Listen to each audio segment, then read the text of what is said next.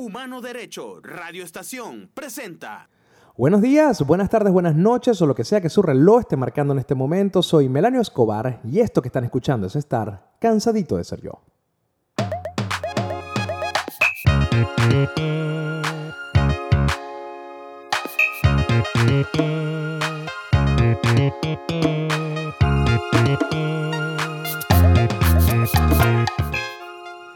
Y en este cansadito vamos a hablar un poco de las manifestaciones que están ocurriendo a lo largo de los Estados Unidos, también el paralelismo que puede haber con las manifestaciones que han ocurrido en Venezuela en los últimos años. También vamos a hablar de lo que significa ser solidario automáticamente y todas las estupideces que la gente tiene que decir para poder mostrarle apoyo a otro. Todo eso lo vamos a conversar, pero primero, lo primero.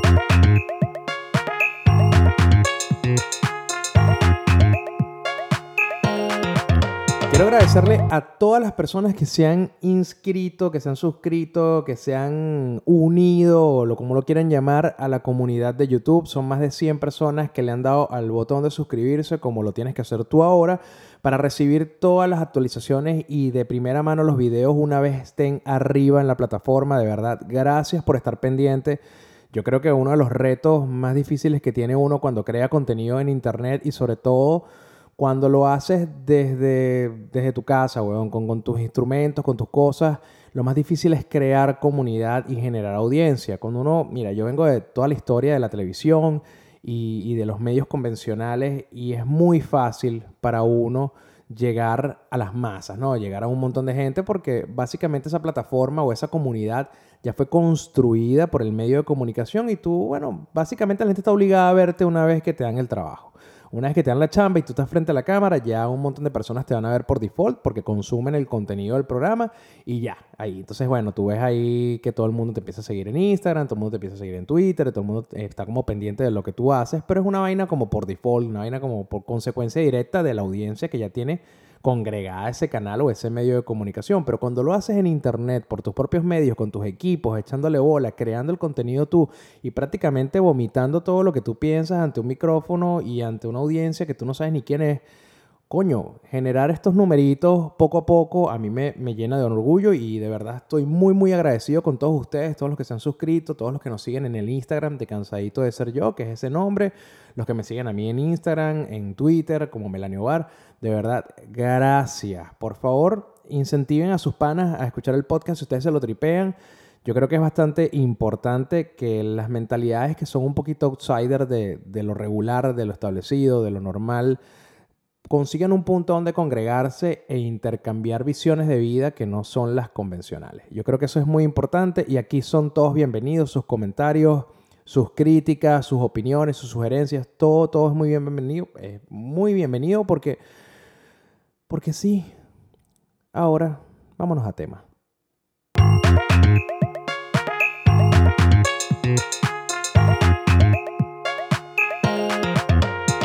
Estados Unidos están incendiados, todo el mundo se está volviendo loco. Yo creo que esta es una de las explosiones sociales más grandes que se ha visto en los últimos tiempos del país. En 1992 también hubo como unas manifestaciones súper graves con saqueo, vandalismo en Los Ángeles. Pero esto ha sido a lo largo de los Estados Unidos y es una consecuencia de que las comunidades ya están hartas de ver el abuso policial como la norma en la que actúan estos organismos contra las comunidades, contra la gente, pero más específico, contra la comunidad negra. Y es por eso que tantas personas como que se han, se han sumado y se han, y se han ido a las calles a protestar y hacerse escuchar. Y es, y es una vaina lógica que tienen que hacer las personas. Nosotros los venezolanos lo vivimos por muchísimos años. Hay un paralelismo que podemos identificar muy fácil entre lo que estaba pasando en Venezuela y lo que está pasando en los Estados Unidos. Aquí tenemos una comunidad que ha sido sistemáticamente pisoteada, encarcelada, asesinada y golpeada por los organismos de seguridad del Estado desde hace muchísimo tiempo.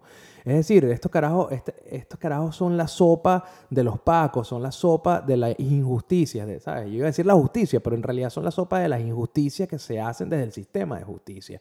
Entonces, evidentemente, el asesinato de George Floyd es la gota que rebasó el vaso y ocasionó este levantamiento a lo largo de los Estados Unidos donde la comunidad negra tiene que hacerse escuchar. Y no fue hasta que salieron y quemaron Target, y no fue hasta que salieron y, causaron todo el caos que, pudieron causar en Minnesota, que pusieron a este carajo tras las rejas, al, policía que, asesinó a George Floyd. Un tipo que además, para que entiendan, para que entendamos un poco más la profundidad de los reclamos de la comunidad afroamericana dentro de los Estados Unidos, este policía, el que asesinó a George Floyd, tenía más de 12 reportes por abuso policial dentro de la policía. O sea, ya el tipo lo habían reportado 12 veces por exceso de fuerza. Ha estado involucrado en, otros, en, en, otras persecuciones donde el sospechoso ha terminado muerto a manos de la policía. Es decir, el tipo tenía un historial, el tipo era una joya, ¿me entiendes? Bruja, era una bruja. Entonces el tipo, coño, ya tenía muchísimos reportes encima, ya tenía bastantes indicios de que su comportamiento no era el correcto y el tipo seguía trabajando para la policía y el tipo seguía en las calles patrullando. Entonces, coño, cuando pasa lo de George Floyd y el tipo evidentemente saca a relucir su racismo y su supremacía, no solamente, no solamente por su raza, sino por su posición de poder y asesina a, este, a este carajo negro, coño, evidentemente la gente se vuelve loca, pana, porque además venimos, venimos de un hecho que pasó hace no mucho, donde un afroamericano que era corredor, weón, que salió a hacer ejercicio por un vecindario, estaba corriendo, fue perseguido por un montón de carajos, un montón de carajos blancos con sus escopetas, con sus rifles, con sus mierdas. Saben que, el, el, peo de los Estados Unidos y las armas es una vaina súper, súper demente. Entonces salieron con todas sus armas en sus camiones a cazarlo como si fuera un perro, como si fuera un venado. Y, marico, lo mataron porque ellos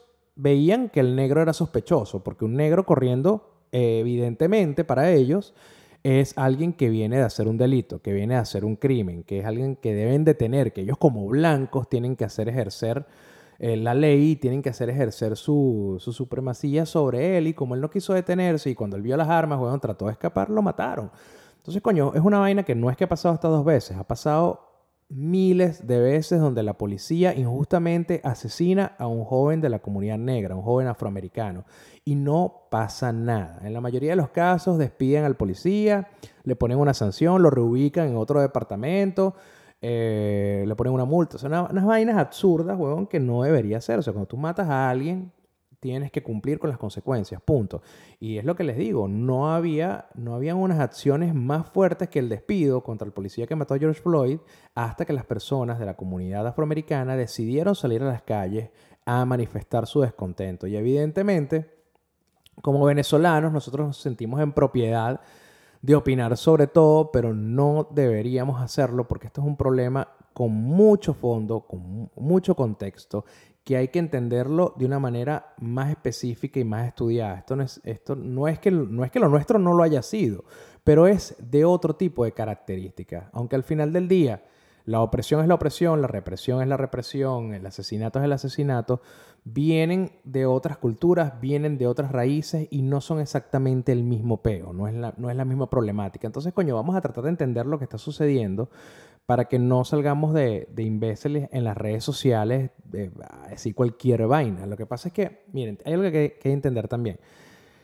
Cuando la justicia, mira, cuando la justicia no funciona, cuando los sistemas de justicia no funcionan, cuando el juez dicta una sentencia injusta a una persona por su color de piel, cuando un policía inmediatamente por ser negro, porque tú eres negro, te ponga las esposas y utiliza la fuerza de manera excesiva y te tira contra el piso y te ahoga hasta la muerte, cuando un, policía te cae coñazos porque simplemente eres negro, cuando estas cosas pasan, cuando la justicia es injusta, la única consecuencia lógica es que las personas levanten la voz. Eso es lo básico, eso es lo que hay que hacer. Y si no lo entiendes, coño, yo no sé en qué país estabas viviendo hasta hace poco o si sigues viviendo en Venezuela, pero cuando las injusticias suceden hay que levantar la voz. Y eso es lo que comenzó a pasar en los Estados Unidos. Y al ver la poca flexibilidad que tuvo, o perdón, mejor dicho, la mucha flexibilidad que tuvo el Departamento de Policía con las personas involucradas en el asesinato de esta persona,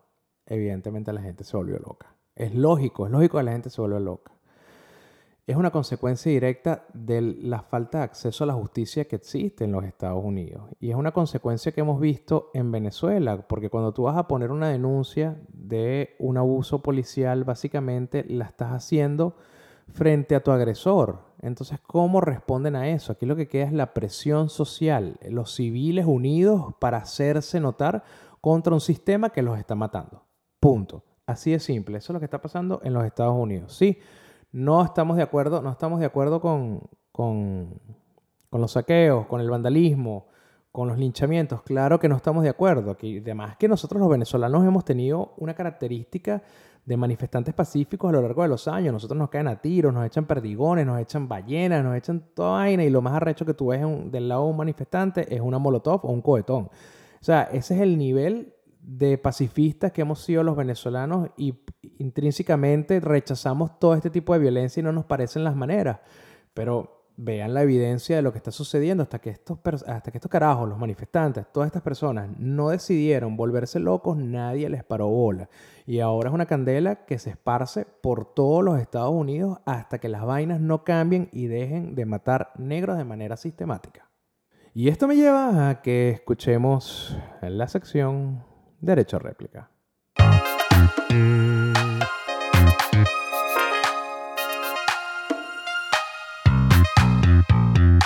Una de las cosas más comunes cuando está pasando una injusticia, cuando joden a alguien que a ti no te cae bien, que tú no conoces, que tú no comulgas, lo primero que la gente hace es poner, yo no comulgo con fulano, pero lo apoyo.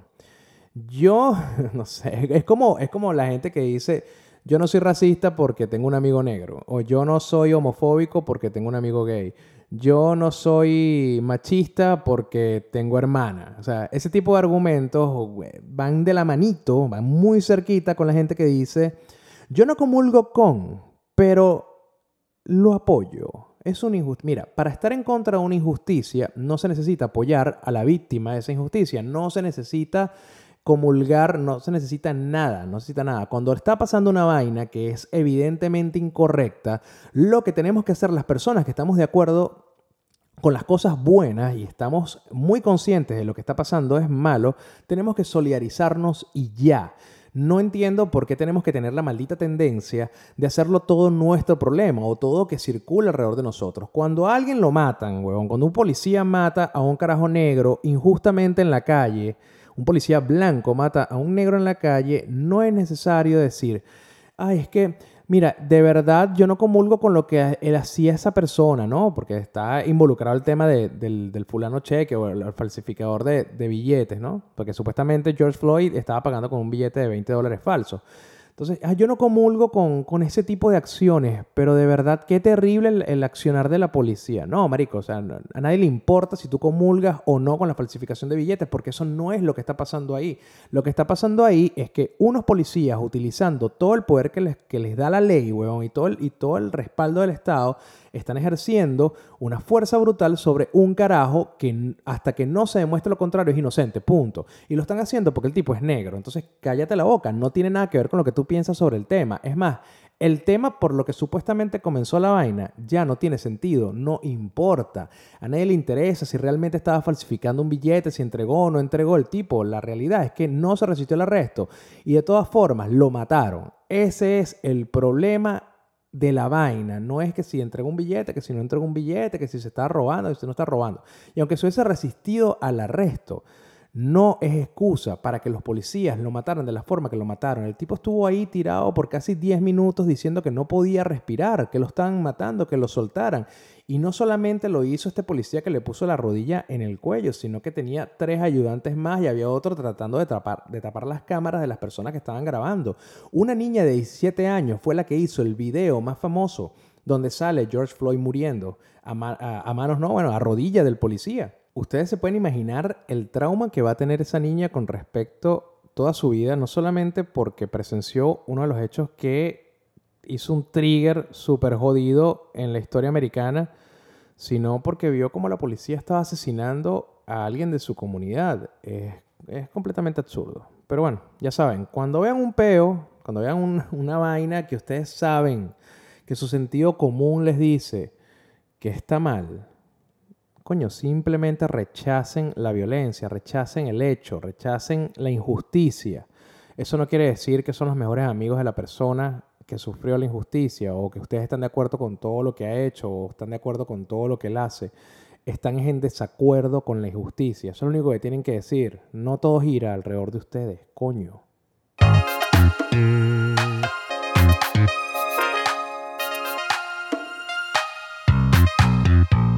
Eso fue otro derecho réplica donde yo me saco del organismo todo el odio que siento por las personas tan ensimismadas que hacen cualquier problema del planeta algo suyo. Por favor, no sean tan imbéciles. Gracias. Y volviendo al tema de una manera más profunda, el paralelismo que existe entre las manifestaciones en los Estados Unidos y las manifestaciones que hemos experimentado los venezolanos dentro de Venezuela. Sí hay puntos clave que se parecen y se asemejan, pero eso no quiere decir que tengamos la autoridad para opinar sobre uno y sobre otro. Porque ustedes se acuerdan cuando estaba pasando todo el caos dentro de Venezuela y mucha información falsa salía en medios de comunicación internacionales o muchas personas con evidentemente una agenda política trataba de tergiversar toda vaina para modificar lo que estaba ocurriendo dentro del territorio a su conveniencia y su retórica política. Bueno, lo mismo pasa cuando la información sale de los Estados Unidos y llega a Venezuela, ya llega como el telefonito, ya llega con muchas, con muchas cosas en el medio, como información falsa, videos de otros lados, historias que no tienen que ver con el contexto actual, y vamos nosotros de bestias a opinar todo porque nosotros somos el centro del universo, los venezolanos somos el centro del universo y sabemos ya, y nosotros venimos del futuro y vaina y sabemos todo, pues no, sí y no. Es verdad que tenemos una experticia, coño, comprobada en este tipo de temas, pero tenemos que tomarnos la vaina un pelín con soda y tratar de ver lo que ocurre y analizarlo de una forma más macro, porque la estamos cagando tratando de darle lecciones a los mismos, a los mismos norteamericanos de lo que está sucediendo en su país. Y ese era uno de los argumentos que usábamos muchísimo nosotros los que estábamos en las calles reportando o los que estábamos manifestando. Que qué ladilla que venga un gringo de mierda todo comunista a explicarme que lo que pasa en mi país no es socialismo o no es comunismo o no es una dictadura porque él lo sabe más que yo, que soy el que la padece. Así más o menos de imbéciles nos vemos cuando le tratamos de dar lecciones a los norteamericanos de lo que están padeciendo y cómo deberían hacer las cosas. Por ejemplo, está bien que no estés en, que estés en contra de los saqueos, está bien que estés en contra de la violencia, pero no se lo condenes al, al negro que tiene marico toda su vida caminando con miedo en las calles de que un policía se enamore de él y lo mate, porque esas son las vainas que pasan en los Estados Unidos. Es algo muy común. Ya, ya les conté el caso del corredor, pero eso es una vaina que se repite constantemente. No le puedes decir a, la, comunidad afroamericana, eh, afroamericana de los Estados Unidos que no esté arrecha porque los maten por simplemente el color de su piel, porque es una vaina que pasa y no los escucha. Entonces, claro, cuando el Estado cierra todos los mecanismos pacíficos para conversar un tema, o sea, cuando estas personas salieron a las calles de manera pacífica y se arrodillaban y tenían un letrerito y venía la policía, marico, y les lanzaba gas lacrimógeno y les lanzaba perdigones y les lanzaba tiros y, y todo esto coño, la respuesta del Estado, de la policía del Estado, viene siendo represión y agresión, evidentemente el único camino que deja es el de la violencia. Y eso es una vaina que nosotros vivimos en Venezuela. Así que deberíamos ser un poquito más empáticos o un poquito más pausados antes de condenar cualquier vaina que veamos que sucede en otro lado, porque nosotros mismos hemos padecido de esa vaina cuando salíamos a manifestar. Cuando nosotros salíamos a manifestar, y no estoy hablando de 2014, ni 2015, ni 2016, ni 2017, ni 2018, ni 2019. Estoy hablando de hace muchísimos años. una de las primeras protestas en las que yo me involucré fue en el 2007, cuando cerraron RCTV. En ese momento, yo trabajaba como locutor de la 92.9. Entonces yo salía a manifestar porque, ¿qué pasa? RCTV es el que, bueno, que hace poco cumplió 13 años de que Chávez le quitó la concesión y decomisó, bueno, le robó todos los equipos a la televisora. 13 años de eso. En el 2007, yo era parte de los locutores de la 92.9, una de las radios más famosas y, y de mayor eh, arraigo dentro de la comunidad caraqueña en Venezuela, porque era la radio cool, era la radio que no ponía gaitas, era la radio que era contestataria, era la radio que de verdad era muy irreverente. Bueno, yo fui locutor de la 92.9 y justamente en la misma época que cierran RCTV. ¿Qué pasa? RCTV y la 92.9 y RCR son como productos de la misma familia de medios. Entonces, evidentemente, coño, al ser yo locutor de la 92.9 me sentí más allá de que como venezolano me sentí afectado por el cierre del canal, obviamente, yo como parte de la familia de medios que, que, hacía vida con el canal, Marico, me sentí personalmente afectado y salí a las calles a manifestar por algo que era evidentemente malo, sin tener que hacerlo algo personal, pero era evidentemente malo, era cercenar la libertad de expresión y además atacar uno de los bastiones culturales más grandes que ha tenido el pueblo venezolano, que es RCTV y su contenido todavía, huevón. 2020, 13 años que cerraron la vaina y todavía estamos hablando de Radio Rochela, del Michocozuela, todavía inclusive la gente consume contenido de los comediantes de Radio Rochela en las redes sociales, todavía las personas siguen con mucho cariño a todas esas caras que hicieron vida dentro del canal, menos al mamagüevo de Winston Vallenilla. Es al único al que nadie quiere, o al, Mesuti. Pero de resto, a todo el mundo lo quieren, como que lo siguen y lo apoyan y todos sus proyectos. Y hay unos carajos que están que sí en Miami haciendo Uber, otros están trabajando en hoteles, pero siguen haciendo contenido y la gente lo consume. Imagínense el impacto cultural que tuvo RCTV durante toda su historia, que 13 años después de su cierre por Chávez, la gente todavía, Marico, lo recuerda y lo ama y lo llora. Y todavía pedimos justicia ante esa arbitrariedad que, que tuvo el Estado en su momento. Entonces, coño, yo salí a manifestar, como todo el mundo, marico, y me lanzaron, me lanzaron perdigones. Yo me acuerdo que en ese entonces todavía existía la policía metropolitana, que era una policía local que era un nido de malditos, básicamente, un nido de malditos que lo que hacían era matraquear, coñasear, secuestrar y extorsionar, más o menos lo que existe ahorita, pero se llamaba la policía metropolitana. De hecho, la supuesta policía, esta, la, la Policía Nacional Bolivariana, es básicamente el, despojo de la policía metropolitana con un uniforme diferente y bueno, y un poco de malandros ahora. Pero el punto es que cuando nosotros nos enfrentábamos, porque eso se convirtió en un enfrentamiento contra la policía, salíamos a manifestar con las manitos blancas. Y viene el chistecito de las manitos blancas, donde todos los estudiantes se pintaban las manos de blanco y, aplaudían y les levantaban, ¡eh, estudiantes, taca, taca, eh, estudiantes, taca, taca! Bueno, nosotros salíamos a hacer esa ridiculez para las calles a reclamar nuestro derecho. Se movían camiones, habían bandas, coño, marico, más, más pacífico no podía ser.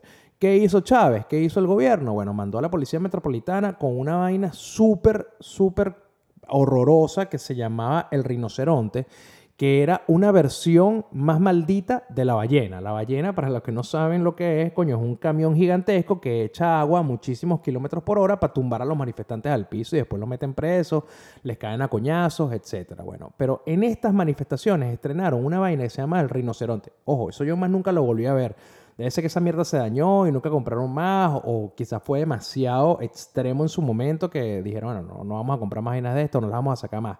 El rinoceronte era una ballena que adicionalmente disparaba perdigones, marico. O sea, era, una vaina absurda. No solamente te echaba agua a kilómetros por hora, sino que también te disparaba perdigones al mismo tiempo y el agua también tenía como, era picosa, pues, era como, como el gas lacrimógeno. No, una vaina, weón, absurda. Y con eso nos enfrentábamos en las Mercedes, bajando de Chacaíto hacia las Mercedes. Yo recuerdo que yo estaba manifestando en esa vaina. Y estábamos todos con nuestros letreritos, nuestros cartelitos y todo eso así, todo, todo, todo muy lindo, todo muy bien. Como empezaron las personas acá a hacerlo este, cuando mataron a George Floyd. ¿Y qué hizo la policía? Nos cayó agua, nos cayó perdigones, nos cayó a tiros, nos persiguió, nos encarceló, nos golpeó.